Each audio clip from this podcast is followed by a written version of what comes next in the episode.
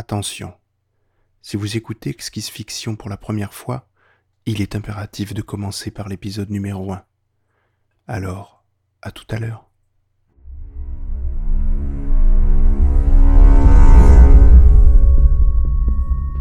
Exquise Fiction, un audiobook sous forme de cadavre exquis.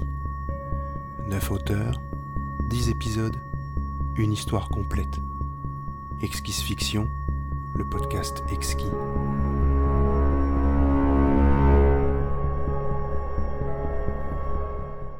Le dernier lupanar avant la fin du monde, épisode 09, écrit et lu par Régis Daniel.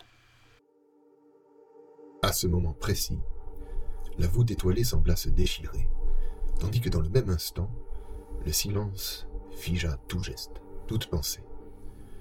Le grésillement des communications se tut, sans même un clic ou un clac. Il cessa simplement, et plus rien. Était-ce consécutif à l'explosion? Toujours est-il que l'espace autour d'eux se déchirait littéralement.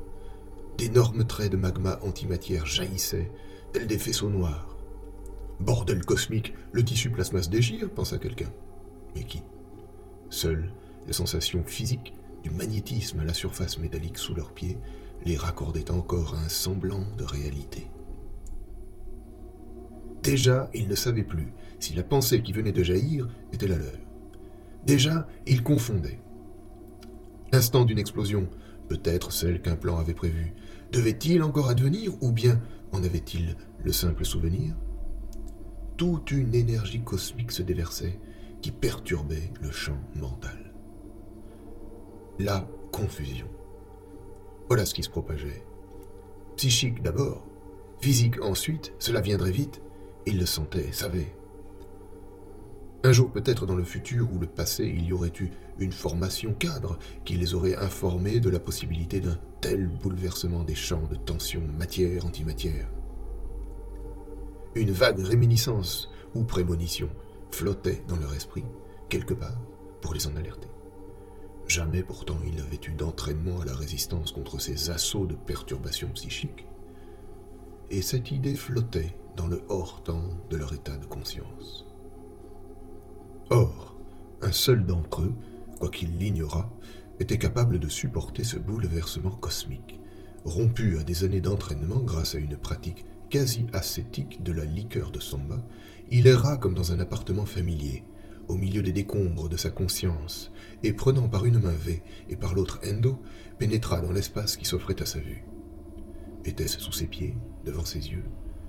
Son cerveau titubant était en mode automatique, comme à chaque fois qu'il devait rentrer d'une virée goulue de son bar préféré. Semblait cependant venir de son cerveau limbique une idée effrayante. Ce lupanar cosmique qui écartait les jambes autour de lui serait sans doute le dernier. Cette proto-pensée copula avec une pulsion issue d'une région plus reptilienne, et ses membres se mirent en action. Ils pénétrèrent, sans le savoir, tous les trois dans une béance métallique. Un ivrogne et deux zombies. Ils ne le savaient pas, mais ils ne valaient guère mieux que des êtres de papier. Il est difficile de dire si c'est à cet instant même que jaillirent deux traits d'énergie protonique par l'une des failles spatio-temporelles du tissu plasma, car le temps dans ces circonstances n'a plus de sens. Lui-même est alors en cause, comme vous le savez trop bien. Mais il est possible d'admettre que leur direction était orientée, ordonnée, et il filait droit vers nos trois protagonistes. Certes, la coïncidence de l'explosion et du déchirement spatio-temporel ne trompe aucun d'entre nous, chers auditeurs. Typiquement la conjonction d'une volonté et d'un état de conscience cosmique supérieur. Car si aucun coup de dé jamais n'abolira le hasard, qui ignore encore que Dieu ne joue pas au dé? Ainsi, quel Dieu filait donc vers nos pauvres héros? Quelle était cette traînée de 0 et de 1 qui formait derrière ces comètes un halo surréel? Aucun de nos trois rebelles de circonstance ne pouvait les voir, car déjà pour eux, voir était une notion abolie par la confusion. Pouvait-il encore seulement être dans l'espace intersidéral, deux voix se répondaient sur Canal Vortex, émanant des deux percées lumineuses jaillies du néant. Un écho grandissant d'ondes gravitationnelles se mit alors à remplir le vide.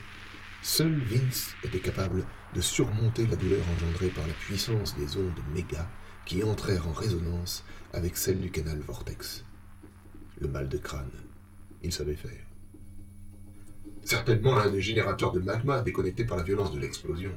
David, tu sais que je déteste dire, je l'avais bien dit, mais... Touché, Murat, mais je ne perdons pas de vue que c'était un risque assumé par la multiplicité des... Toujours pas remis de cette perte de contrôle, hein Tu étais bien d'accord pourtant, pour en finir avec ces simples mondes unigénératifs.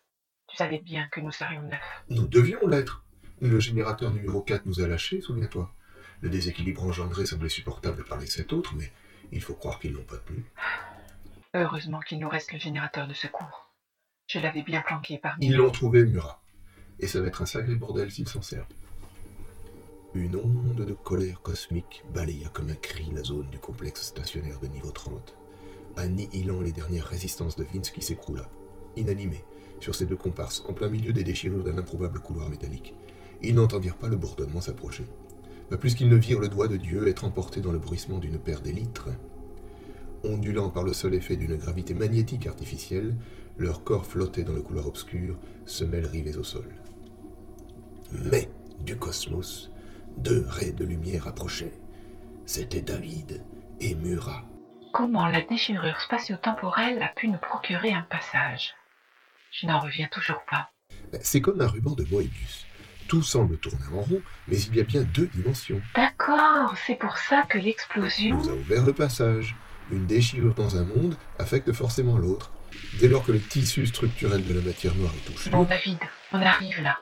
Tu m'excuseras de reporter à plus tard ta petite conférence. Enfin, si plus tard a toujours un sens. tandis que les vaisseaux fuyaient en masse le complexe stationnaire, ni David ni Murat ne se retournèrent pour les voir errer dans leur fuite sous les feux des implosions engendrées par les multiples déchirures cosmiques. Tout cela n'était-il qu'un jeu pour ces deux êtres de lumière, ou bien leur volonté s'orientait-elle vers un dessein supérieur? Arrivés sur la surface de la station, les deux voix désincarnées se muèrent en faisceaux irradiants, perdant leur apparence de comète pour prendre peu à peu l'aspect d'humanoïdes flamboyants. Nul appareillage pourtant n'équipait leur corps nus. Dans leur combinaison spatiale dépressurisée, s'ils avaient pu les voir malgré l'éclat aveuglant de la luminescence, nos trois énergumènes un peu trop confiants en eux seraient restés bouche bée. Peut-être auraient-ils cru voir s'incarner devant eux les mythiques Gémeaux du Centaure. Muter les énergies d'enveloppe. Ça faisait longtemps, tiens. Oui, cher Murat, mais tu sais qu'il ne faut pas en abuser. L'incarnation pompe en énergie toute la première phase d'aura, et nous ne pourrons... Ça suffit, tu m'énerves. On ne peut profiter de rien avec toi. Il faut toujours que tu professes. Bien. Alors, action. Et s'envola. Son corps profilé en aile subsonique se rua dans la première béance venue, et une voix hurla des profondeurs. Vers les sphères centrales Murat se laissa le temps de créer, Il m'énerve à la fin avec ses grands airs. puis elle plongea, elle aussi. Dans la colonne où aurait dû se trouver le téléporteur 5, un panache de fumée s'étirait mollement en dehors de toute gravité.